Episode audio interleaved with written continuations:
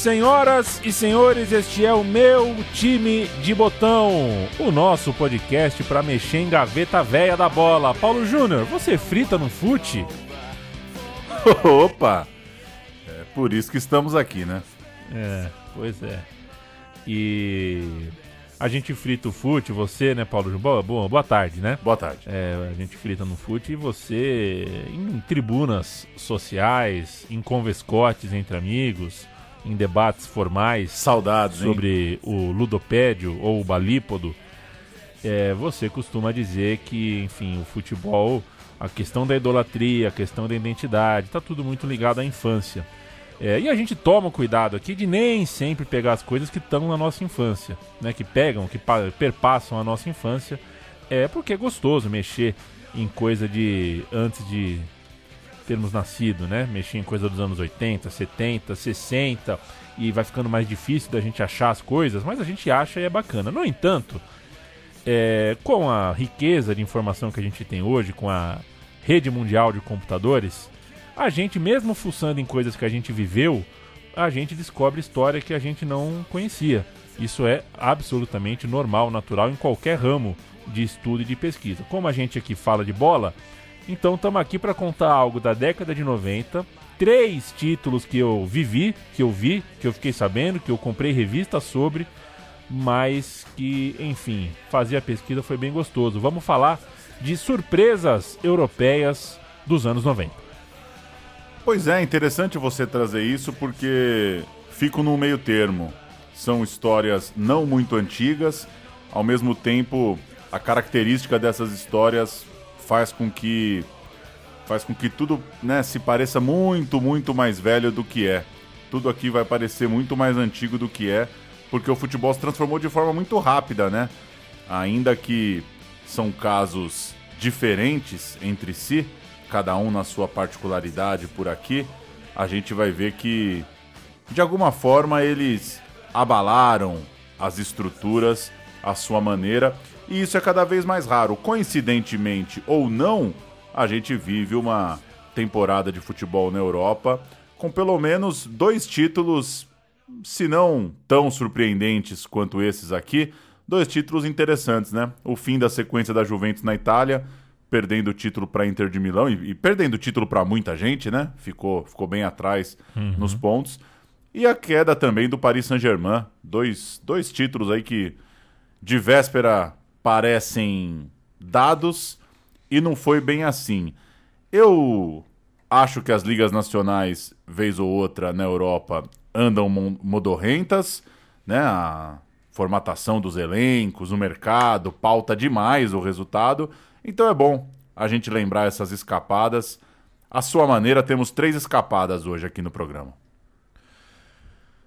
Três escapadas. Uma é o Blackburn é, que chocou a Inglaterra na nova Premier League, né? A Premier League que a gente vai explicar um fenômeno do fim dos anos 80 que começou uh, nos anos 90 a modificar o futebol inglês. Outra é o Nantes, que jogou futebol muito, muito bonito na França, é, numa época pré-Copa do Mundo naquele país, e a seleção francesa precisando de inspiração, aquele time jogou um futebol super para frente, super legal, super moderno. E o Kaiserslautern, que conseguiu a façanha de subir da B para A e no primeiro ano de Série A ganhar o campeonato daquele país, o campeonato da Alemanha. Então vamos contar estas três histórias e a gente começa, Paulo, ouvindo o hino do Blackburn antes de você introduzir uh, a parte inglesa do nosso Convescote.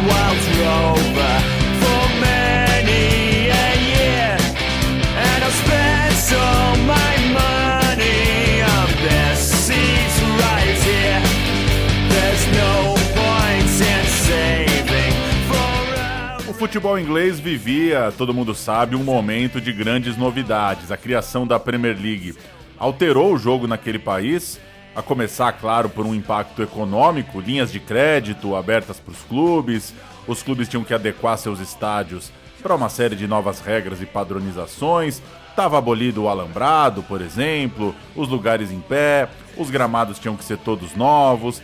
Era uma ideia de fazer tudo diferente e prometer que esse campeonato inglês seria o mais legal do mundo. A Euro de 96, vale lembrar, estava marcada para a Inglaterra. A Lei Bosman também é mais ou menos ali daquela época. Então, é uma marca ali, um, um início, uma sementinha do que é a Premier League de hoje, do que é essa mega liga na atração de público, de torcedores e, claro, de jogadores. Os jogadores cada vez mais querem jogar na Inglaterra. Mas naquela primeira metade da década de 90, ainda tinha muita incerteza. Você não tinha esse mercado e essa geografia da bola tão estabelecidos como a gente tem hoje.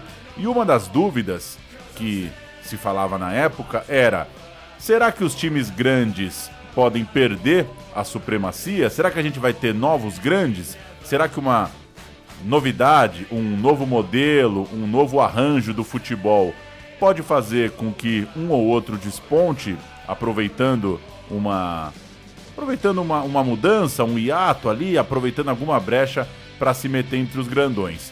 Tinha esse papo no comecinho da Premier League. E o Blackburn, gostou do Burn, Paulo? Ah, fica à vontade. É. O programa é seu, a, o manual de redação é seu também. Blackburn, é brincadeira o, Le, o, o Leicester ser Leicester, né? É... até ser campeão era Leicester, né? Leicester. Aí quando é campeão, você pesquisa direito.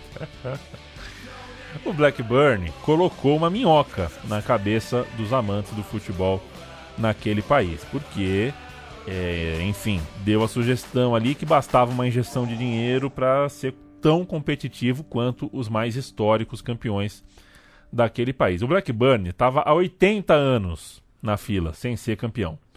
É, isso é... não é nem mais fila, né?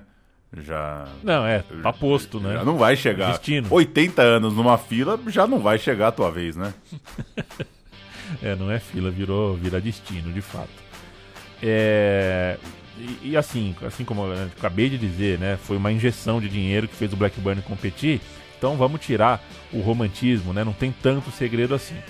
A Premier League sempre quis, desde o seu, do seu nascimento, gente com dinheiro, magnatas de preferência. Sempre quis os donos do dinheiro por perto, queria, precisava para o modelo funcionar, da injeção feroz de dinheiro e prometia, com, né, para isso, para tanto, não fazer perguntas sobre a origem desse dinheiro. É uma coisa que a gente vê até hoje. Né? A Premier League não se interessa se o Abramovich ou seus pares é, pegar esse dinheiro aqui ou ali. É só chegar. Black... É só chegar, exatamente. O Blackburn viu, então, é, um cara diferente, né? Diferente do Roman Abramovich, por exemplo. É um milionário, sim, e apaixonado pelo clube. Esse cara era apaixonado, torcedor do Blackburn, quis entrar na brincadeira. Eu tô falando do Jack Walker, um empresário do ramo da metalurgia daquele país, que falou: Premier League, tô dentro, é, vou pôr dinheiro no meu time, no Blackburn. Em cinco anos, ele gastou 30 milhões de libras, pouco para a proporção de hoje, mas um valor considerável para a época. O time estava na elite desde 92, era campeão em 12 e 14, lá quando se amarrava cachorro com linguiça, e estava desde os anos 70, variando ali, segunda divisão, terceira divisão, viveu uma fase meio paradona ali nos anos 70 em termos de campeonato inglês, claro. Nos anos 80, o dinheiro desse cara, do Walker, já tinha sido usado para a reforma do estádio, já tinha tido um investimento ou outro por ali, mas agora ele era, digamos, um dono de fato do time. E depois de uma primeira temporada mais ou menos acidentada, ele deu seu primeiro grande golpe, ele deu seu primeiro grande chacoalhão no clube. Trouxe Kenny Douglas, ídolo maior do Liverpool como jogador, também como técnico. Procurava um desafio num lugar novo, num lugar com uma outra pressão, com menos pressão em relação aos gigantões. Aceitou o Blackburn, era o Douglas, tão, tão identificado com o Liverpool, o treinador escolhido pelo magnata, pelo empresário, para comandar o projeto. Kenny Dalglish is back in football. Eight months after leaving Liverpool and after all the speculation, he finally arrived at Ewood Park. It's taken the ambitious second division club six weeks to clinch his signature. He finally made up his mind yesterday. Wimbledon's former manager Ray Harford will work alongside Dalglish, who says he feels refreshed and ready to take Rovers hopefully into the Premier League. When I left Anfield, it, was well versed. I needed, uh, I just thought I had enough. I had to get away and, and recharge the batteries. Uh. And... Isso que a gente ouviu é a apresentação do Kenny Dalglish ao Blackburn naquela, naquele aquele tom cheio de polimento, né, do jornalismo e da televisão da Inglaterra. O Dalglish subiu o Blackburn para a elite, era o técnico na campanha do acesso e ganhou assim tempo para montar o seu time, um time competitivo para esta tal de Premier League que estava chegando, tinha sido criada e prometia muita coisa. Foi o Blackburn o time que mais gastou em contratações isso é importante a gente frisar, né? Foi o time que mais gastou, o que serve para a gente ver que a gente olha hoje, a camisa parece mostrar que o Blackburn foi uma zebraça, aça, aça. Na verdade, é, a história é uma coisa, mas naquele momento, no recorte de tempo ali, o Blackburn gastou dinheiro, eles estavam na cabeça do, do da, da, da, casa de aposta, assim, né? Um time que estava tava pronto para ser competitivo. Dessa grana que o Blackburn investiu, muito foi usado, claro, em vários reforços, mas o mais importante destes reforços atendia por Alan Shearer, um centroavante, atacante que também sabia jogar fora, sabia ser um segundo atacante, né? Foi comprado por 3,6 milhões de libras junto ao Southampton e tinha 22 anos na época que assinou o contrato com uma esferográfica azul marinho. Já convocado para seleção na época, então precoce, né? Já estava ali na, na, na, no radar da seleção inglesa. E para assinar com o Blackburn, para a gente ver que a proposta econômica deve ter sido boa, ele recusou o Liverpool e o Manchester United. Então, é, com certeza o Blackburn não colocou pouco dinheiro na mesa, não. Você já se recuperou do buraco que é não ter Inglaterra e França na Copa de 94? Olha, é difícil, é difícil. Eu, eu Porque eu, chegaram eu... estourando em 98, né? Pois Mas tem um buraco é. ali, né? É, é fato. Tem uma. É engraçado. Cantonar né? na seleção francesa, por exemplo, pra mim é um. Não, não teve. Pois é. Pois é, fica um buraco. Quarto lugar pro Blackburn naquele ano de 93 e poderia ficar ainda numa posição melhor se o próprio Shearer não tivesse fudido os ligamentos do joelho, teve uma lesão pesada. E para 94, mais contratações. O destaque para o goleiro de seleção Tim Flowers, o Sebastião Flores, goleiro reservaço em 98, se não me engano. Foi a Copa de 98, eu acho, Tim Flowers. E assim como Alan Shearer veio do Southampton. No ano de 94, o Blackburn foi vice-campeão, perdeu o título inglês para o Manchester United de um tal Alex Ferguson, que fez umas coisas boas na carreira, ganhou aquele título na corrida para cima do Blackburn.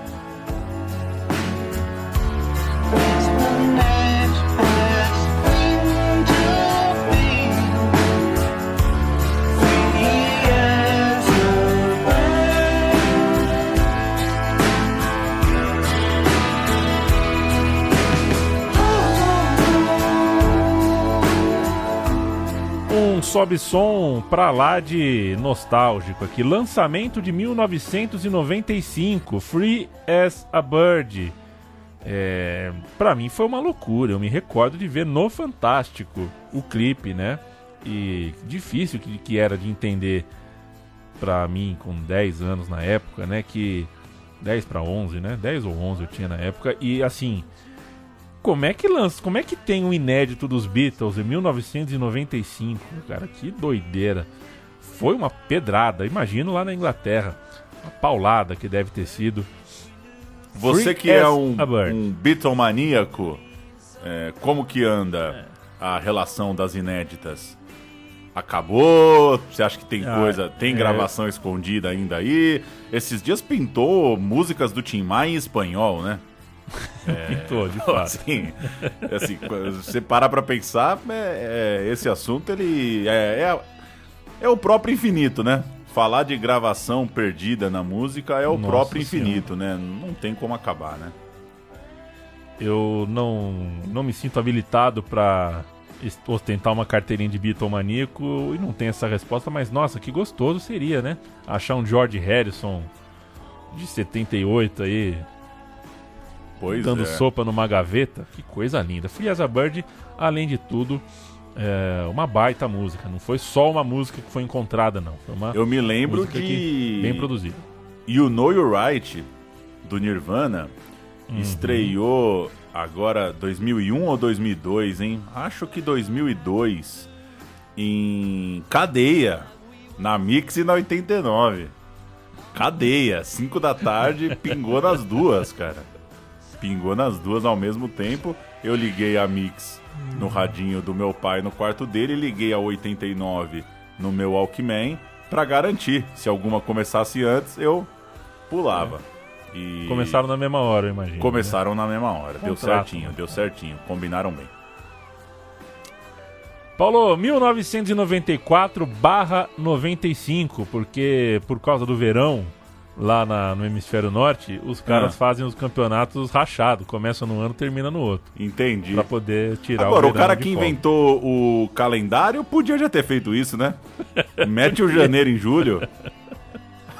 E a gente que se vira aqui no sul, né, Pois cara? é, cara, eu não entendo, eu não entendo. Os caras metem a mala pra cada bobagem e o calendário ele- eles cagaram a mão. Todo mundo, naquele verão de 94, já olhava para o Blackburn como coisa séria. Ô, verão europeu de 94, Brasil campeão do mundo, amigo. Chris Sutton, estrela do Norwich, um atacante de área, esse sim, um atacante de área, de área, robusto, veio jogar ao lado do Scherer, que virou um segundo atacante. Foi o grande investimento e, em três anos de investimentos, o time já era quase todo de gente trazida pelo novo dono ali, né? Pelo senhor Walker. Na bolsa de aposta inglesa, o Blackburn só perdia para o Manchester United, na, né? Quem vai ser o campeão? Estava em segundo lugar ali. O Manchester United era o time, de fato, né? Tinha o Cantona, que a gente acabou de citar, tinha o Roy Keane, era o, aquele time lá. Aquele time que está na- na- na- na nossa cabeça aí. E o Liverpool Tava ali em terceiro, tava correndo por fora, tinha um princípio daquilo que seriam os Spice Boys, né, que a gente até contou essa história recentemente, e além deles uma quarta força chamava Tottenham, porque estava gastando bastante dinheiro, tinha o Klinsmann no ataque, era um time que estava brigando ali, o top 4 do futebol inglês naquele começo de campeonato era esse: Manchester, Blackburn, Liverpool e Tottenham. Começa o campeonato, Paulo, e na rodada 11, uma derrota de virada por 4 a 2 em casa deixou a turma do Blackburn com a pulga atrás da orelha. Foi Blackburn 2, Manchester United 4. Foi um puta jogo, é, mas que deixou o Blackburn longe da ponta da tabela e fragilizado, porque a comparação era Blackburn e Manchester. E o Manchester foi parar, ah, foi pra Blackburn e fez um jogaço. E a gente faz um sobe-som, ouve os gols. Blackburn 2, Manchester 4. So takes. Michael's come a long way oh, on the punch. Goes to Warhurst. Oh! A wonderful goal from Paul Warhurst. His first for Blackburn Rovers. Sharp will take the corner.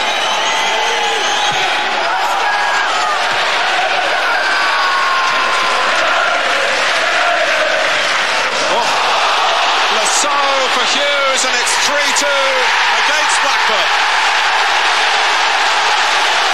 Graham Lasso, absolutely devastated. Well, that's an absolute nightmare for Graham Lasso. Bruce gets his head to it. Oh, well played, Andre Kanchelskis. No tempo em que o Manchester United era Manchester, né? tava tudo bem. Isso. E aí eu te pergunto, meu caro Leandro e a mim, eu e você tamo na praia. Tamo na Tamo. praia. Parou ímpar ali pro golzinho, você ganha. Schirer ou Klinsmann? Ah, Klinsmann. Você e Klinsmann contra eu e Alan Shearer.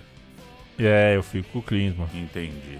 Eu fico com o Klinsmann. Mas acho que é só, é, é só afeto mesmo. Não tenho, não tenho como, como sustentar assim, essa escolha. Entendi. Sequência do campeonato, 12 jogos e o Blackburn embalou demais, 11 vitórias e um empate.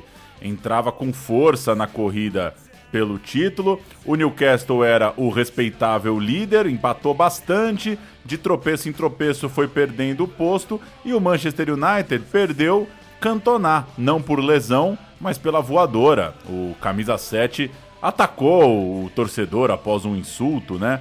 Isso foi no começo do retorno e causou uma suspensão pesadíssima. O Manchester United perdia seu principal jogador.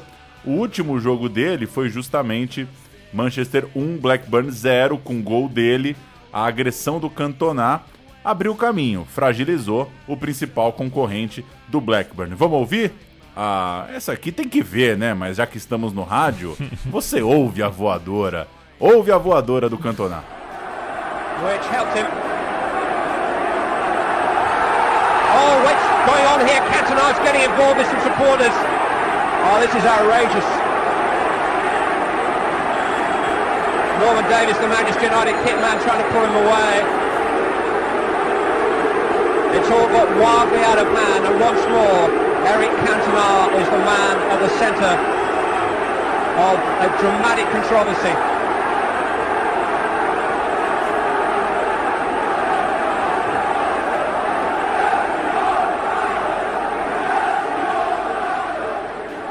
Pois é, e deve ter tido.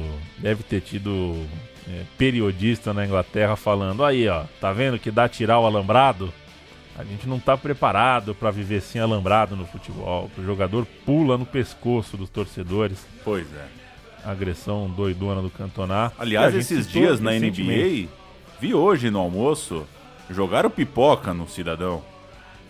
Jogaram pipoca no Cidadão. É mesmo? É, pô. Não Sacanagem. né? Até porque a pipoca naqueles ginásios deve barata não deve ser. Ah, Cantona suspenso. E essa nova derrota para o Manchester, né? Perdeu no, no turno e no retorno. Custou a liderança. Custou a liderança pro, pro Blackburn, só que foi uma perda transitória da liderança. A boa fase do clube voltou rápido e o Blackburn, faltando seis rodadas para acabar o campeonato, estava oito pontos na frente. O famoso com a taça na mão. É, eu não vou traduzir em inglês porque essa frase é fácil demais e eu não sou um covarde idiomático, mas estava com a taça na mão. Mas era um time desacostumado, claro. Mais de 80 anos na espera. Não é um time que está acostumado a ganhar e sempre fechar o campeonato se torna muito mais difícil nessa situação. Nos cinco jogos seguintes, só duas vitórias para o Blackburn. E na rodada final, eram dois pontos de vantagem, dois pontos separavam o Blackburn do Manchester United. E o Blackburn, veja você, visitava o Liverpool em Anfield, ou seja, azedou o frango, fudeu, a taça escorregou pelas mãos, os chargistas, que são os grandes sacanas da sociedade contemporânea, já faziam lá suas charges com a torcida do Blackburn despencando de uma cachoeira, e o Manchester United tinha um compromisso mais tranquilo contra o West Ham. E o Liverpool ganhou, mas veja você, mesmo com a derrota, o Blackburn festejou ao fim do jogo, porque o Manchester United deu uma tropeçada fatal, 1 a 1 contra o West Ham e não ultrapassou o time para o título, não foi, não conseguiu superar o rival. Que vacilo, hein? Que vacilo do United. E assim, Kenny Douglas conseguia ser campeão com o Blackburn. É, chegou para isso. Eu ia falar que chegou para isso. Tudo bem, a campanha ali no topo de tabela já era interessante, mas numa situação de conseguir abrir vantagem, de conseguir superar gigantes, é, era o objetivo cumprido e era um grande, grande feito na carreira do grande Douglas. relação cósmica com o estádio do Liverpool, que tinha o Douglas campeão ali. E a gente vai fazer um sobe-som agora é, para prestar atenção, porque os jogos, última rodada, começa na mesma hora. É, e o Liverpool faz o gol da vitória aos 48 do segundo tempo de falta, uma falta cobrada pelo Redknapp. E a torcida do Blackburn, né, a transmissão mostra mais a torcida do Blackburn, que tá, tá todo mundo desmaiando com a mão na cabeça, tipo, puta merda, tomamos gol aos 48. Só que durante a comemoração do gol do Liverpool, é, é anunciado ali, né, no, no, no telefone sem fio, ali no radinho, o apito final no jogo de West Ham e Manchester. Então a torcida do Blackburn vai do desespero de tomar o gol a, ao anúncio do título em questão de poucos segundos. Vamos ouvir. They want to take it quickly. Manaman a bit rueful, slow to get up. Tough season, tremendous season for him. And it's not over yet. He'll be hoping to be in the England party for the summer tournament. Remember, of course, this isn't the end of your live football on Sky Sports. Here's Redknapp! Oh! Jamie Redknapp! Tim Flowers picks it out of the Blackburn net. Well, I said it doesn't matter what happens here, Martin. I think that proves it. It's what happens at Upton Park. And that roar from the Blackburn fans tells us it's all over at Upton Park. And Blackburn, I feel sure, are champions. They are. What a season and what a finish to it. Blackburn Rovers are the champions, though it's defeat for them here at Anfield in the most dramatic of manners. Kenny is king again. Shearer, maybe it's not defeat. Oh, this is unbelievable stuff. But the champions, they know it. I don't think the players do. They do now, Martin. They're all around the pitch hugging each other. The game's not even finished. Colin Henry and Sherwood and Pierce and Beck, they're all, they might as well blow up. It's finished here as well. Let me say it once again. Blackburn Rovers are the champions. Has led them to their first title since 1914. Jack Walker has seen his dream come true. Campeão inglês de futebol é o Blackburn. É, ouvimos aí a festa, tudo bonito, um domingo de sol em Liverpool, que é muito muito raro, né, Paulo? Você que passou 10 meses, acho, acho que foi isso, um ano, né? Passou um ano na Irlanda. Oito meses. Chegou oito meses, né? Aí eu te perguntei como é que foi lá na Irlanda. Você falou, choveu. Choveu. É, choveu. É, foi a melhor resposta que eu já recebi sobre uma pessoa que passou oito meses em um lugar. Choveu, mas fez sol esse dia em Liverpool e dizem que é muita, motivo de muita alegria em Liverpool quando o verão cai no domingo. Para 95-96, com a faixa no peito, as coisas, no entanto, mudaram. Coça a faixa, né? É difícil, não é simples não. O que, que, é, um aquilo, difícil. cara? O que, que é aquele negócio que coça tanto na faixa? tá, é da própria natureza do tecido? O tecido. Aquilo deve ser uma bomba é. atômica. Como é que. É do que aquilo? Deve ser meio plástico. É... Tem coisa que é melhor nem pesquisar, né? É. Como faz faixa. É... Você pode perceber que cachorro. Ter gordura animal. Ah. Cachorro come pedra, come cadarço de tênis, corda de raquete, faixa de campeão, cachorro não come. Será que é reciclável faixa de campeão? Aquilo lá deve estar fudendo o oceano, cara. Fazer um documentário, as faixas de campeão travando o Atlântico. 95 96. É, o, Glau, o Douglas, em primeiro lugar, o técnico, saiu do clube. Não, do clube não. Ele saiu do banco de reservas. Ele foi pro gabinete, foi ser diretor. Foi levar uma vida um pouquinho mais mansa, ficar no carpete, tomar um whiskyzinho. E o time perdeu o seu líder em campo ali, né? Em campo fez falta, na, à beira do campo fez falta o Kenny Dalglish. Depois, outro problema foi uh, que as contratações não foram tão vultuosas. Parece que depois do título é, o, o, dinheiro, né? Se, seguraram um pouco o dinheiro. E ficou famoso nessa, nessa janela, nesse verão de 95, mais o nome que, de quem não veio do que de quem veio. O Blackburn foi atrás do Zidane, 23 anos, estava jogando no Bordeaux, teve perto de fechar com o clube inglês, mas não fechou. O Blackburn jogou a Champions League, mas não viu a cor da bola. É, é, então foi a festa do título ali, mas não conseguiu coisa maior.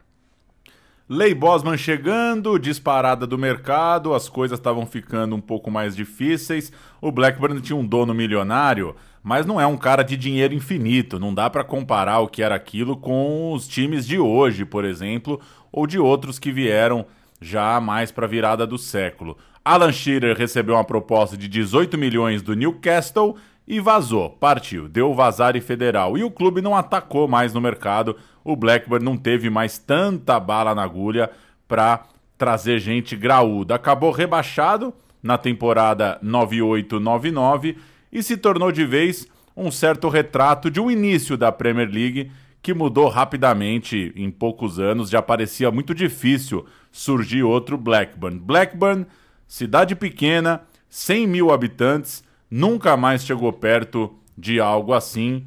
Acabou sendo uma história solitária nesse futebol atual, nesse futebol contemporâneo, nesse futebol do mercado. É a saga do Blackburn nesse começo de anos 90.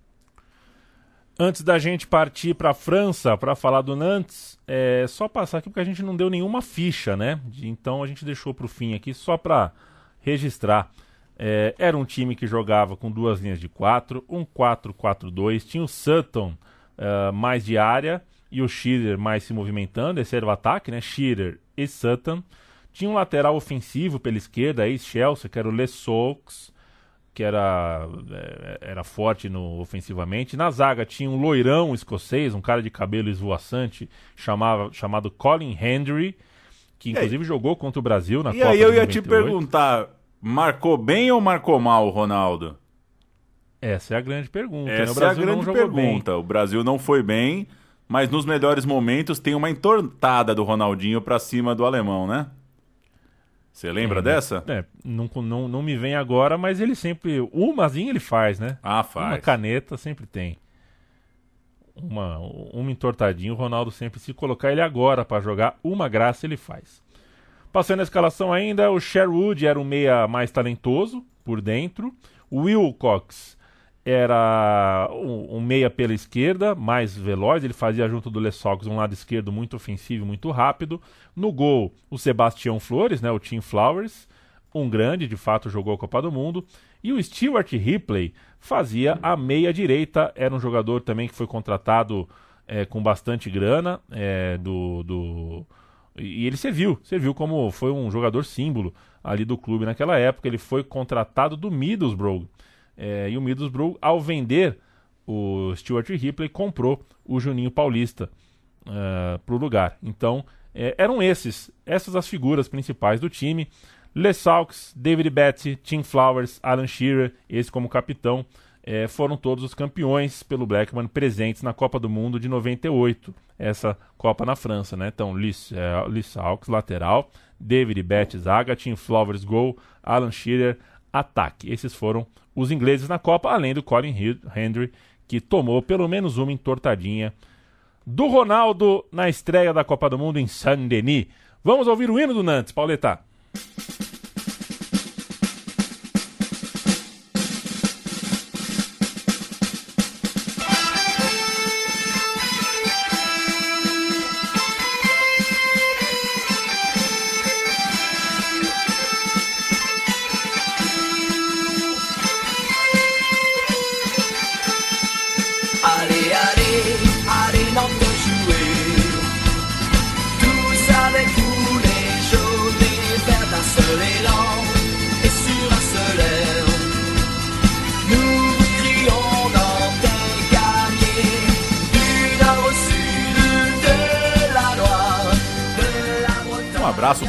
Professora Suzette. A gente saiu 10h40 no dia de Brasil e Escócia. A escola liberou 10h40 e professora Suzette de matemática e educação artística. Ei, ei, beleza.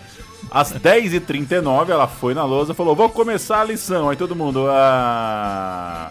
Aí ela foi e escreveu: Brasil 2, Escócia 1. Vocês podem ir embora.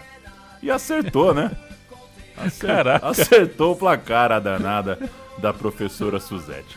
Na França não tinha Premier League nascendo, mas tinha uma outra pira pesada também. Depois de ter uma década de 80 poderosa, grande, com timaços, com boas escalações, a França ficou fora das Copas de 90 e 94. E como era sede da Copa de 98, isso gerava um burburinho. A França precisava voltar a ter um time bom, precisava mostrar uma ideia de futebol legal, precisava animar inclusive seu público local de que haveria sim uma boa seleção para receber a Copa do Mundo em casa. Mas havia uma crise, era uma crise real, e mesmo que o Cantona fosse uma das grandes estrelas do planeta e outros jovens estivessem mostrando potencial, a França, não é exagero dizer, começava meio do zero naquele 94. Olha, temos um ciclo especial, temos quatro anos para formar um time decente e jogar a Copa aqui em casa. A gente contou há pouco, né, no programa do Zidane, como inclusive a suspensão do Cantona ela é importante para o Zidane ganhar força, ganhar cancha na seleção francesa. É aqui que entra um empresário na história. O empresário atende por Guy Scherrer. Ele era do ramo alimentício, do ramo de biscoitos. Era o balduco. O balduco. Será que ele fazia aqueles aqueles sabe aqueles biscoitos redondinhos, chique que vem numa lata? E vem separado, é, eles vêm, eles são todos desenhadinhos. É. Eu nunca É, vi maca- a, mínima Será graça. que chama macaron? Sei se chama macaron. Essas latas, né, cara? Umas latas boas pra, pra guardar futebol de botão, é, bobagens outras. Mas eu vi o nome do cara aqui, já me veio aquele biscoitinho na cabeça. Vamos ver, vamos ver. O Guy Scherrer, ele serviu pro Nantes para que o clube não falisse a princípio. O cara colocou dinheiro pro clube não falir, mais do que para qualquer compra, para disputar título, tudo mais. O clube estava na pior e esse empresário entrou em ação. Em 1992, quando ele assumiu o clube, a coisa estava muito, muito feia dentro do Nantes. Então, esse Nantes, que a gente conta agora como um time vitorioso e que não fez muito alarde, é, usou bastante a base. Não foi um time que inve- investiu muita coisa e tinha nessa, na- nessa época, entre outros nomes, o Desailly. O zagueiro Desailly foi revelado pelo Nantes. Claro, não viveu a campanha do título, foi vendido rapidamente, mas foi importante ali, colocou um dinheiro no clube com a venda. É um campeão do mundo de 98 que começa a carreira no Nantes. Foi vendido para o Marsella em 1992. Jean-Claude Cocosudô. Que beleza, hein? Que beleza, né? Foi o técnico desse time e já era muito querido, porque em 65 e 66 ele tinha sido campeão como atleta e depois nos anos 80 como técnico. Ele passou muitos anos treinando a base do clube, o que explica ali uma facilidade, uma relação boa que ele tinha com a molecada, com a juventude. Voltou para o clube em 92, montou sem pressa, teve tempo para trabalhar, conhecia bem tudo lá dentro e montou esse time que viveria seu grande momento já em 95. Vamos ouvir Johnny Halliday com Gilacroix Tous les Matins. Ah, rapaz, é uma música. Ah, o que dia uma que você tiver bala. francês fluente, eu paro. Eu largo esse programa aqui. Em 1995, isso era o que tinha de melhor nas rádios populares francesas. Johnny Halliday.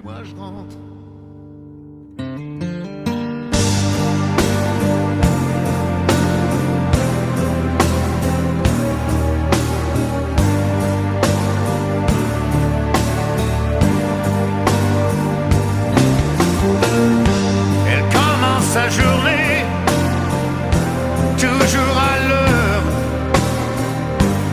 Moi, la lumière me fait peur. Et a cette assurance inaccessible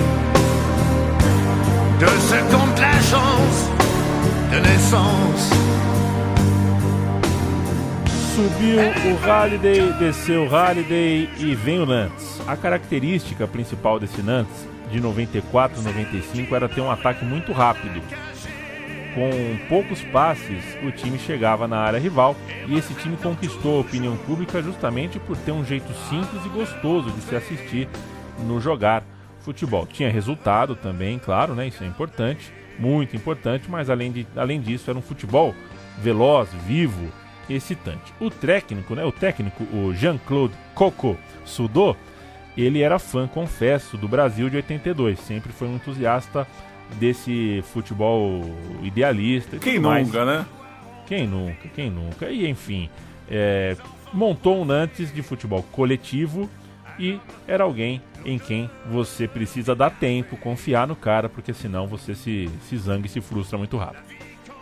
Fuçando a base, então, junto do Desali, naquele começo de década, o Nantes tinha um volante chamado Claude Maquelele, que chegou com 18 anos, muito atlético, muito rápido, chegava com velocidade no ataque, estava em todo lugar do campo, tinha tudo a ver com o jeitão de futebol do treinador. Na zaga, outro cara também muito forte, de um jogo muito físico e muito talentoso, fazia a zaga, fazia a lateral, era o Carembã, fundamental no time, ambos muito importantes, ambos fundamentais no time. Aí o resto do time tinha o Decro, junto com o Carembeu lá atrás, o Jean Ferri, capitão do time, camisa 5, e na criação o Pedros e o Indoran, forte, alto, jogadores técnicos, jogadores também velozes e armavam ali o time, eram os responsáveis pela parte mais ofensiva. No ataque, o Edek era o camisa 9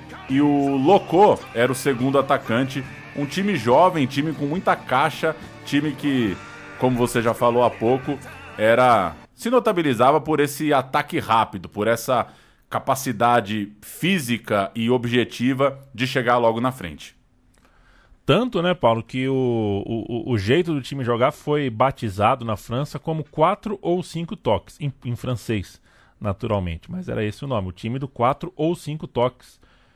É, o Nantes era fortíssimo no contra-ataque, tinha uma movimentação ah, muito pronta para isso. Era um time que resolvia rapidamente seus lances. Um jeito arriscado de jogar, porque quando dá errado, dá muito errado, mas quando dá certo, também é muito difícil de marcar.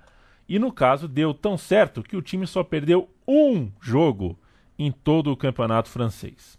Ao bater o Paris Saint-Germain de Raí, Ricardo Gomes, Valdo, Jorge Weah por 1 a 0 na rodada 5, com um puta gol, um gol com a cara do time, é pronto, assumiu a liderança e as pessoas é, colocaram os olhos no clube e falaram: opa, tem uma coisa diferente aí. Da liderança, o Nantes não sairia mais e a gente ouve o gol. Tabela de Locô com Pedros após um- uma cobrança rápida de lateral.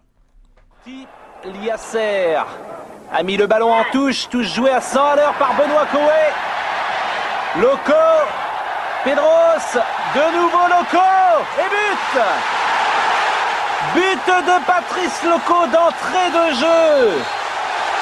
Un but extraordinaire dans sa réalisation comme dans sa conception. Un échange à 2 mètres du sol. Pedros plat du pied, génial. Loco de Foram l'extérieur. 32 jogos de invencibilidade e a única derrota do time na campanha foi pro Strasbourg na rodada 33. Gol de ouro do. Gol de outro, desculpa, gol de outro campeão de 98, o Leboeuf, que muita gente vai se lembrar. E não tinha problema. O Lyon, que era o vice-líder, estava 11 pontos atrás. Quem passa 32 jogos sem perder, geralmente conseguiu abrir uma margem. Foi o que aconteceu com o Nantes. O treinador Coco Sudo estava no radar do mundo pelo seu trabalho, embora fosse um cara com muita raiz em Nantes, né? não era um cara que, enfim, era um cara muito identificado há muito tempo com a cidade, com o clube, e por isso não foi brilhar em outro lugar de ponta não. Conseguiu esse título, mas tipo, não foi parar no Real Madrid, sabe? Ficou, ah, continuou a carreira, mas é um fenômeno de Nantes. Enquanto seu time desafiava os especialistas que tinham que resumir o time, sintetizar o time nas suas tribunas, as ideias de Coco Sodó foram comparadas à do Barça, do Johan Cruyff. Ô, E louco. ele não gostou. É, mas ele não gostou, ele achou que recusou a comparação porque ele disse que o modelo barcelonista de posse de bola longa era uma doença do futebol e que ele buscava o contrário disso. Ele queria posse ligeira de, de, de- bola. Ele queria ah, ficar pouco com a bola, resolver logo as jogadas, chegar ao gol com a maior velocidade possível. Então, era o anti-tic-tac é, o que esse time do Nantes fazia. Que coisa, hein? Que história. Funcionou num longo prazo e também tinha sinais já que isso seria legal. Em 93 e 94, esse time ficou no quinto lugar do francês. E como mexeu pouco no elenco, como conseguiu manter mais ou menos a mesma turma e não tinha uma grande movimentação no mercado, conseguiu entrosar, conseguiu engrossar, digamos, para para dar nessa campanha legal, para dar num time interessante dessa forma. Um dos jogos, é, o time teve 11 vitórias por 3 gols ou mais, o que é um número bem interessante, né? Não perdeu nenhum jogo em casa e só passou quatro partidas do campeonato sem marcar. Um dos jogos de 3 gols foi um massacre sobre o Saint-Étienne. Aos 18 minutos já estava 3 a 0 para o Nantes. Nos empates, tem um destaque para um 2 a 2 contra o Bordeaux, de Zidane e Lizarrazu, um time que também contribuiria muito para formar essa França campeã de 98. Um outro duelo que vale a gente citar também, outro que rende quando você vai projetar a seleção da França em 98, é o encontro com o Mônaco. É, outro time de, de, né, de, de boa, boa prestação para os futuros campeões do mundo. Deu empate naquele jogo, com o Mônaco buscando 2 a 2 no fim, mas esse jogo acabou marcante porque o Nantes perdeu seu goleiro, o Marrot, lesionado pelo resto do ano. Aquele Mônaco tinha Sonny Anderson, tinha Churran, tinha Djorkaeff, tinha Petit, era um Mônaco de peças famosas. Vamos ouvir? Três, roda- é, três titulares, né, Paulo? Pois três é. titulares do, do- da, da Copa. Churran, Djorkaeff e Petit. Vamos ouvir um 0 a 3 rodada 23, o Nantes foi à capital, meteu 3 a 0 no Paris Saint-Germain. Vamos ouvir. Entre Makelele et Loco, il choisit Loco. C'est bien fait, c'est pur, c'est net, c'est clair, sans bavure. En un mot commençant, c'est Nantais.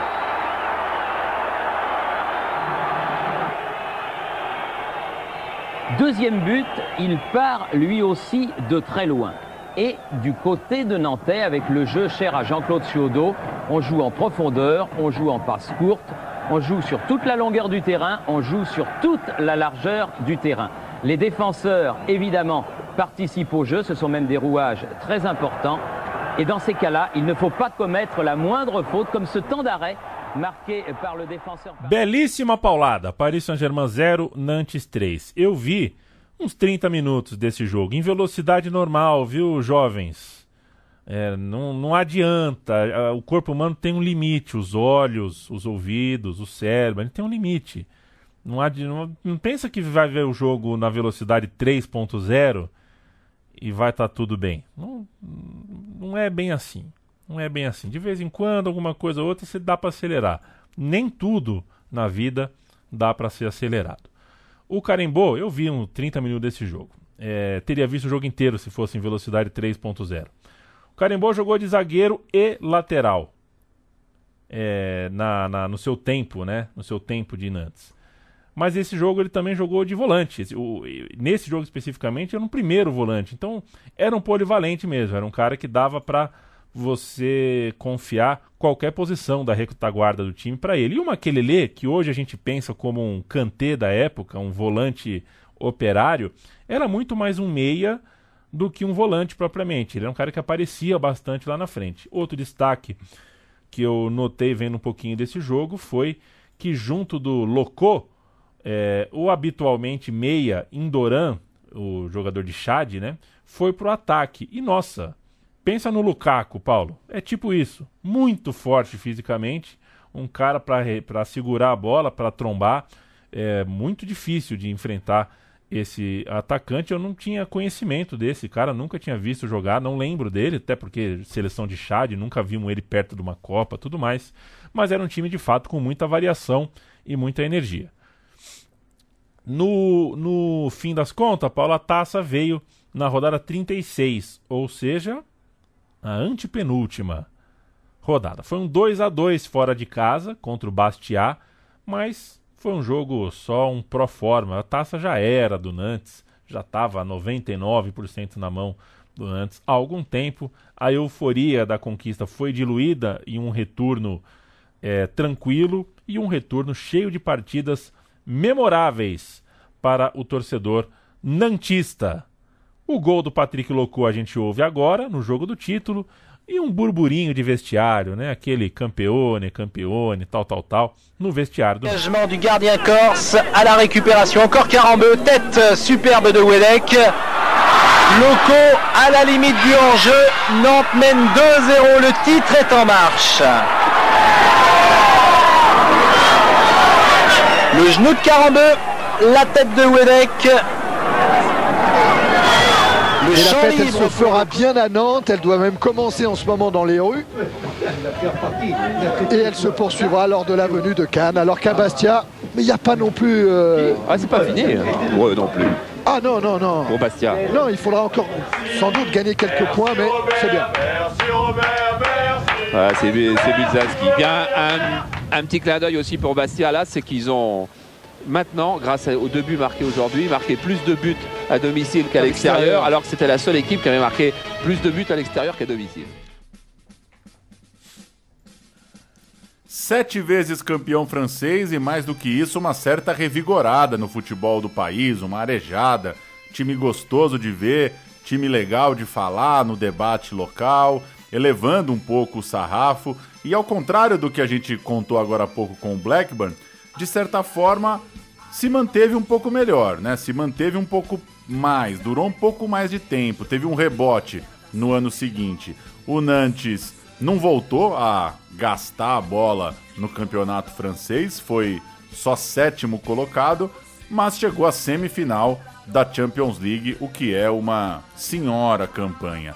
Deu 2 a 0 para Juventus no jogo de ida e deu 3 a 2 para o Nantes no jogo da volta. Veja só, não suficiente, mas encarando o poderoso time italiano. A Juve do campeão mundial em 98, Didier Deschamps, tinha também Del Piero, tinha Vialli, tinha Ravanelli. É o time que seria campeão depois batendo o Ajax na final. O time do jogo do título, Nantes de 95. Casagrande no gol. Ele? O outro. Ah, o outro, por favor. Também não é o volante, né? O, o preto Casagrande. Tampouco, tampouco. Na verdade deve ser Casagrande, né? Mas. Casagrande. Casagrande.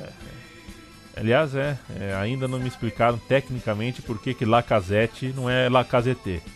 Mas vamos nessa. Casagrande no gol, Capron, Decroy, Guyot, Pigball e Ledizé. É uma linha de cinco, na verdade três zagueiros. Carembô, Makelele e Cauê no meio de campo. Locô e Oedek no ataque. Só o Carembô estava no time de 98, no time campeão do mundo em 98 e o Makelele jogou final de Copa, só que não essa, né? Ele não foi para 98, ele jogou a final da Copa de 2006. Então tem dois aí ah, jogadores de, de final de Copa. Um time que funcionou demais nessa temporada, funcionou muito quando juntos, mas ah, diferentemente do Blackburn, acho que o Blackburn tinha mais jogadores de Copa do Mundo, né? não teve outras grandes estrelas. O legado desse time foi mesmo a ideia, o jeito de jogar, a forma de se conquistar ah, as vitórias, de se conquistar terreno em campo, um jeito, no fim das contas, de levantar o astral do futebol na França, do futebol no futuro país sede da Copa do Mundo. Parece que deu certo porque a França foi campeã. Campeã com Rick Martin, não é pouca bosta não. Chegamos na Alemanha, vai subir o hino do Kaiserslautern, porque a gente vai falar do elenco e da campanha desse time na temporada 97-98.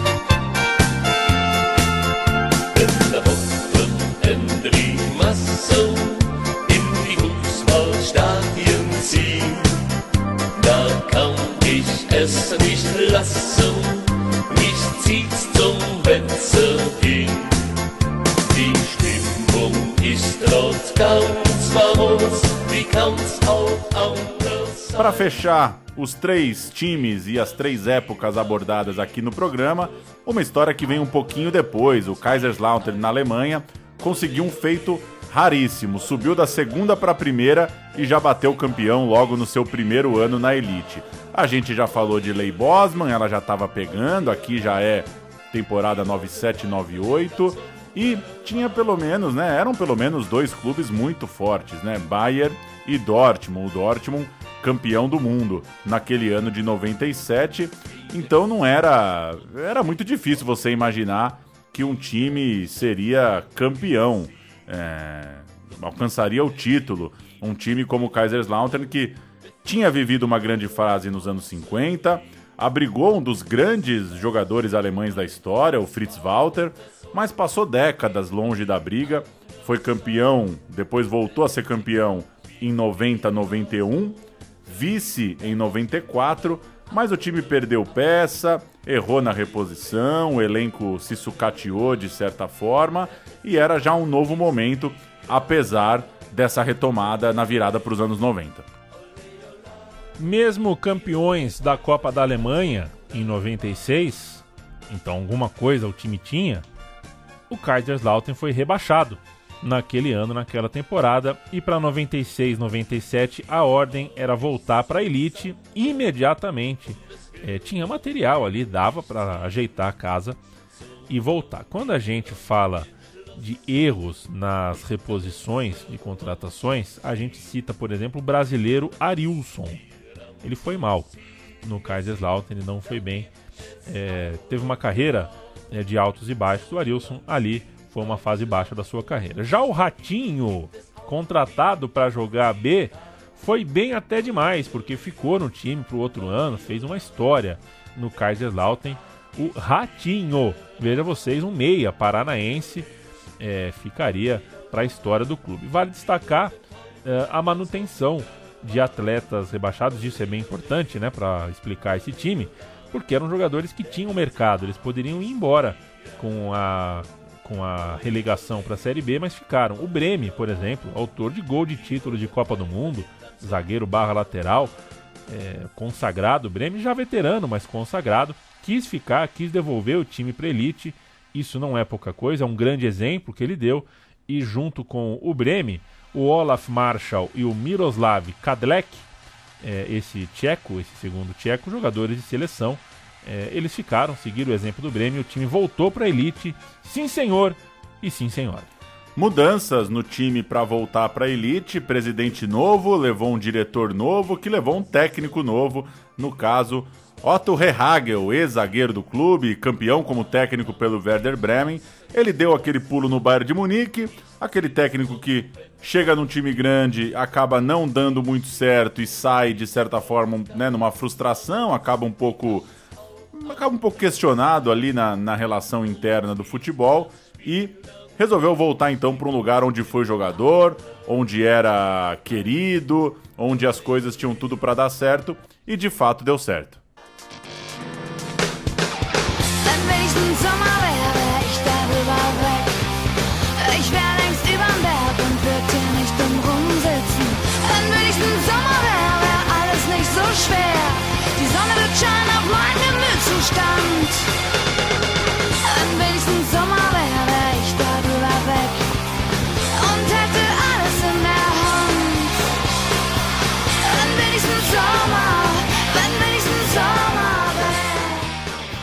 Isso que você ouve é Nena. Meu Deus! Ah, Nena. Olha, Paula, a Nena, ela mandou ver o pop alemão dos anos 90 é Ah. Nena. Nena e mais 10. Nene mais 10. Essa música chama Van Veningsten Sommerwar. Belíssimo nome, não sei do que se trata, mas. Musicão, pop, né? Popzão ali, popzão alemão.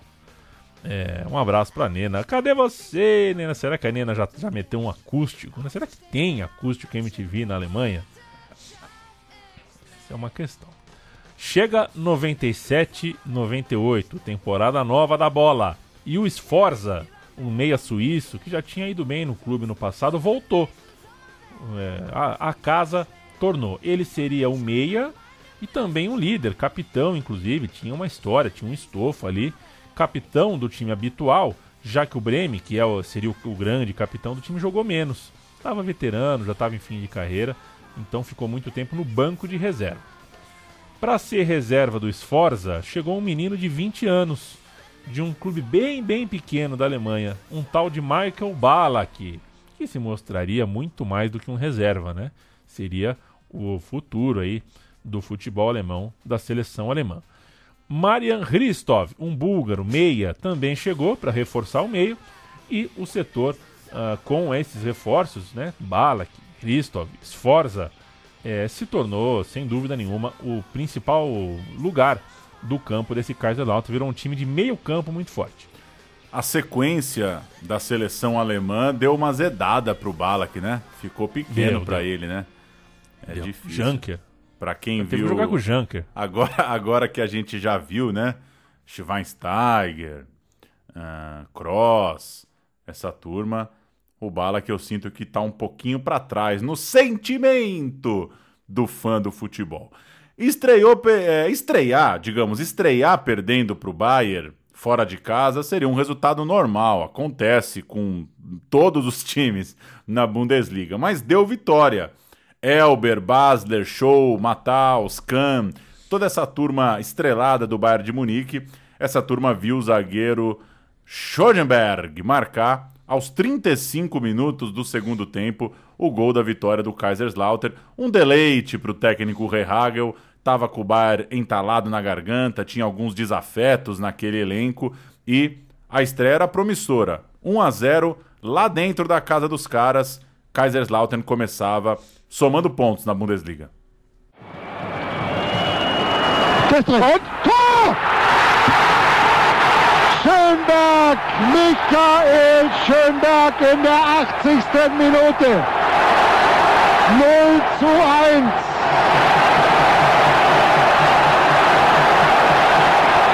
Und das ist nicht unverdient. Standardsituation und insofern hat es dann doch noch dafür eine kleine Entschädigung gegeben, dass es da nicht gelb-rot gegeben hat. Aber es war schon im Flug des Balles zu sehen. Deswegen habe ich ja schon vorher gesagt, der ist drin. Kein Mensch für ihn zuständig.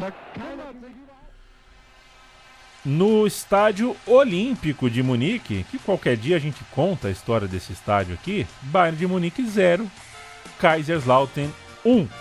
O Schomberg, esse zagueirão que fez o gol da vitória, era experiente, um zagueiro, né, aquele zagueiro ah, mais 30, né, 30 a mais ali, fez uma boa carreira no Hannover, ele era dinamarquês, foi jogador de Copa, ele pegou o Brasil em 98 e você vai me perguntar se ele marcou bem o Ronaldo? Também não lembro. Também não lembro, mas quem tinha que marcar o Rivaldo não marcou. Foi um dos grandes jogos da carreira do Rivaldo, né? Bebeto jogou muito esse jogo, o Ronaldo eu não lembro. O Schongberg foi um dos responsáveis por ah, o Kaiserslautern ter tomado só um gol nas outras três partidas, ou seja, em quatro rodadas, só um gol sofrido. Ah, seguro lá atrás, conseguindo os golzinhos na frente. O clube chegou na rodada 4 na liderança, terminou a rodada 4 na liderança e ficaria lá até o fim do campeonato. Na rodada 10, por exemplo, eram 8 vitórias, só uma derrota e um empate. E na rodada 20, 10 jogos depois, 14 vitórias, só 3 derrotas, 38 gols marcados no turno. Foi acachapante, praticamente não deu respiro para a concorrência e bateu o turno numa liderança bonita, com o atacante Marshall fazendo 13 gols em 13 jogos no período. É o que a gente chama de arrancada agressiva, Paulo Júnior. a gente e você, né? Eu nunca Eu. falei que a arrancada desse time foi agressiva. Mas eu concordo, o roteiro ele é consensual. O goleiro era Henk, um desses goleiros cativos de muito tempo na casa. O Schomberg, o dinamarquês, dividia a zaga com Kadlec, capitão da Tchequia. Virou Tchequia mesmo agora. Ah, pode ser República Tcheca também. Beleza. Pode e no ser. sistema com três zagueiros, é, copiava, a, copiava uma certa moda ali, uma certa tendência no futebol alemão, que tinha o Lothar Matthäus como um líbero, tentava mais ou menos tocar do mesmo jeito. O meio de campo é talvez a combinação sonora mais bonita da história do futebol alemão, Esforza e Ratinho. É isso mesmo, Esforza e Ratinho, com o Balak na espreita, o Balak aquecendo na beira do campo, aproveitando. O Ros, como que se fala o Ros, hein? Como é que você fala o Ros? É. Pois é, né? Se fosse dois S era o Ross, É. mas o Ros, Rus talvez. Fazia o trabalho sujo, volante experiente, ex-jogador do Stuttgart.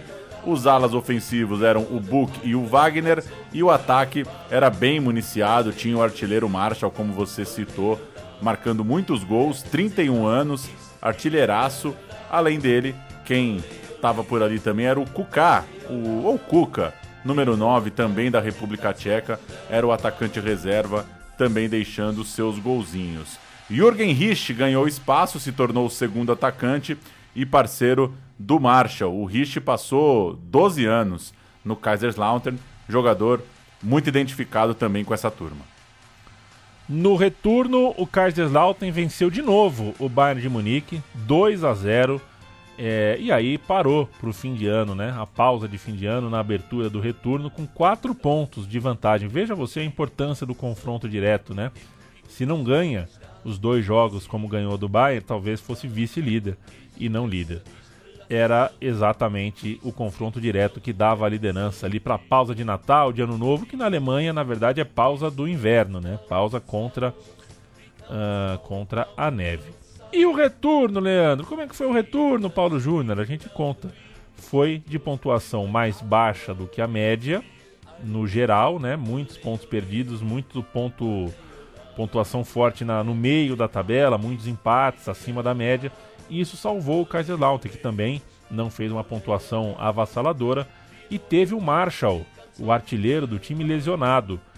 Com a lesão do Marshall, o time perdeu poder de definição, baixou a média de gols e, por exemplo, acumulou em seis jogos cinco empates. Quando você empata muito, às vezes falta um detalhezinho para você ganhar esse jogo que você empatou, né? É um atacante que põe a bola lá dentro. São jogos que de repente, se você tem um camisa 9 enjoado, você acaba transformando pelo menos uma ou duas dessas partidas em vitórias e a corrida pela taça acabou azedando, virou uma não é taça, né? Aprendi com Gerd Wenzel, Paulo, na Alemanha, é a salva de prata. Não tem taça na Bundesliga. A corrida virou ponto a ponto. Na reta final foi com emoção que tudo aconteceu, mas o Kaiserslautern conseguiu a vitória. Termina a rodada 31, são 34 jogos no campeonato alemão, portanto faltam 3. Kaiserslautern tem 61 pontos, Bayern de Munique tem 59 pontos, dois pontos para os três últimos jogos e a rodada 32 é histórica. Histórica porque o Kaiserslautern recebe o Borussia Mönchengladbach de Effenberg, toma 2 a 0 no primeiro tempo, escalados com Henk, Koch, Kadlec, Schomberg, Buch, Roses, Forza, Ristov, Wagner, Rich, Marshall. E aí a virada veio com três gols de Marshall. O gol, o último, o terceiro da virada, já aos 45 do segundo tempo. É por isso que tá perdido na Alemanha. Fala que você é amigo do Marshall, que manda prender, manda soltar. Vamos ouvir a virada. Und Kompliment aber auch an Kaiserslautern, dass Ja, sie das natürlich. umgebogen haben. Da ist er drin. Und da ist das Tor! Durch wen wohl? Na, durch ihn hier. Olaf Marschall. Und der macht die Tore wirklich in den letzten Sekunden. Im ersten Spielabschnitt und nun auch. Das war der Abstieg für Borussia Mönchengladbach. Da lege ich mich fest. In der 91. Spielminute nach 0 zu 2 das 3 zu 2. Que gigante é Olaf Marshall e que estilo. Se você não conhece Olaf Marshall do Kaiserslautern, procura no Google aí. Estilaço, estilo de, de camisa 9 mesmo. Você olha ele na fila do banco, você fala, porra.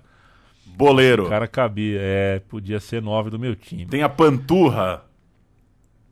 É, então, um estilão. Um esti- Tem um estilaço e era um homem da Alemanha Oriental, né, Paulo? Ele, antes de vestir a camisa preta e branca da Alemanha, da seleção da Alemanha Unificada, ele vestia a camisa azul da Alemanha Oriental. E acabou vivendo tudo isso, né? Que campanha fantástica ele conseguiu no Kaiserslautern. é, é um dos ídolos máximos da história do time, mas o campeonato, com essa virada fantástica, ainda não estava uh, encerrado, porque o Bayern também ganhou o seu jogo, a distância continuou de dois pontos, mas ufa, na penúltima rodada acabou uh, a espera. 4 a 0 no Wolfsburg, foi a goleada do Kaiserslautern com mais dois gols do Martial e aí o Bayern de Munique ficou no empate no outro jogo. Duisburg 0, Bayern de Munique 0. Pronto, com esse placar falta uma rodada, a distância de 4 pontos. Temos um campeão alemão. A gente ouve uh, o último gol do Kaiserslautern e o fim da partida, o apito final. Gegen Dammeier. Schön macht er das. Und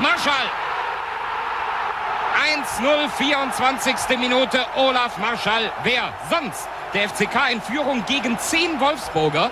Kovacevic wurde ja draußen noch behandelt. Traumhafte Vorarbeit von Sforza. Perfekt den Ball abgedeckt und dann blind rein damit. Das wirkte wie einstudiert. Marschall am langen Pfosten. Artistisch gegen Ballwanz. Klasse. Der abfändelt eben. Hier wusste wirklich keiner, wie es denn nun in Duisburg steht. Das Spiel zu Ende. Otto beruhigte erstmal. Freut euch nicht zu früh. Wann wird der Abpfiff aus der Wedau gemeldet? Noch rund fünf Sekunden. Jetzt weiß er's. Jetzt weiß Otto, Lautern ist Meister. Er hat's geschafft. Der erste Aufsteiger, der deutscher Meister ist, heißt Kaiserslautern. Auf ging's zur persönlichen Ehrenrunde. Da ist Schönberg gerade eben bei ihm. Mit ihm hat alles begonnen am ersten Spieltag in München. Da nahm das Wunder seinen Lauf. Und jetzt ist er beim Präsidenten, bei Kessler. So, wir wollen hören, was die Meister sagen. Ecki Häuser und Klaus Feldmann mit den ersten Reaktionen. Ist das ein Kindheitstraum, der heute in Erfüllung geht? Natürlich.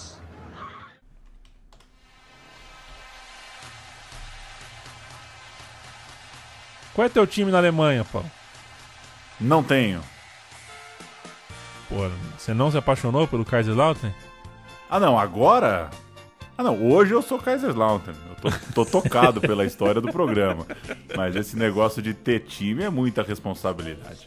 O tal É do muito. Marshall, o tal do Marshall é sacanagem. O Olaf Marshall, grandioso centroavante dessa história, foi o camisa 11 da Alemanha na Copa do Mundo de 98, que começaria dali poucos dias. Foi o único jogador alemão que serviu a seleção vindo do Kaiserslautern. Claro, o Balak seria o cara do time na Copa seguinte, né? Na Copa de quatro anos e pouco à frente, na Copa de 2002. Quanto ao técnico Otto Rehagel, se você tá pensando que o nome não te é estranho, o nome tá, tá, tá mais conhecido do que parece, ele foi campeão da Eurocopa de 2004 com a Grécia. Era ele o treinador que bateu duas vezes a seleção portuguesa lá dentro, a seleção de Luiz Felipe Scolari. Não houve nova luta por título e na Champions de 99 o Bayern de Munique fez o serviço, varreu o Kaiserslautern do cenário europeu. Não teve muito como se manter com com tamanho nível, né? Muito difícil se manter por vários anos. Parou mesmo por ali. Se você conhece mais histórias de grandes surpresas do futebol em ligas europeias, mande uma carta para a Caixa Postal 1206 1993. Eu e Paulo Júnior receberemos com o maior carinho. Não prometemos nada, a gente nunca prometeu contar nenhuma história aqui. Até já prometeu, mas se a gente prometeu, prometemos de forma equivocada, porque a gente não é de fazer promessa. Ou a gente faz, ou a gente não faz. E você fica sabendo quando é publicado. Ou se você segue ah, podcast arroba botão no Twitter, nossa única rede social oficial deste podcast. As outras, se você encontrar, tropeçar em outras, pode meter o processo, porque são pessoas querendo se passar por Paulo Júnior e Leandro Amin. Não sei por que alguém teria essa ideia de jirico, de querer se passar por Leandro Amin ou por Paulo Júnior. Mas tem louco pra tudo, Pauleta. 17 de março de 99, Kaiserslautern 0, Bayern de Munique 4. Quartas de final da Champions League. Que totó, hein? Pois é, doeu, né? Maluco, que pau. Mas eu vou até, eu até abrir aqui pra ver. Mas a primeira fase foi bonita. O Kaiserslautern venceu o grupo com Benfica e PSV brigando ali pela vaga. Então, tá bom, né? Ganhou o grupo, aí no mata-mata pegou um time pesado, não deu conta. Pois é, pois é. A gente acabou ah, não contando essa história detalhada do, do último ano, mas é, tá aí, foi 4 a 0 né? O Bayern enfiou um 4 a 0 e o Kaiserslautern não voltou mais a ter um time tão forte quanto esse aqui descrito, campeão e tudo mais. Pauleta, este foi o meu time de botão, surpresas noventistas da Europa. Tá bom? Valeu, Leandro e a mim. Um abraço para quem nos acompanha, para quem tem a rede social Twitter. Estamos lá, como você disse, podcast, tracinho, botão. A gente vai postando os programas, comentando os assuntos, mostrando o que vem por aí e seguimos firmes três vezes ao mês no seu tocador favorito. Valeu, gente. Valeu demais. Grande abraço. Estamos sempre por aqui, estamos sempre nas redes sociais. Se você faz essa uma hora e tanto de companhia pra gente, é, saibam que é, são vocês que realmente dão o combustível para essa parada seguir. Vamos lá, até a próxima. Valeu!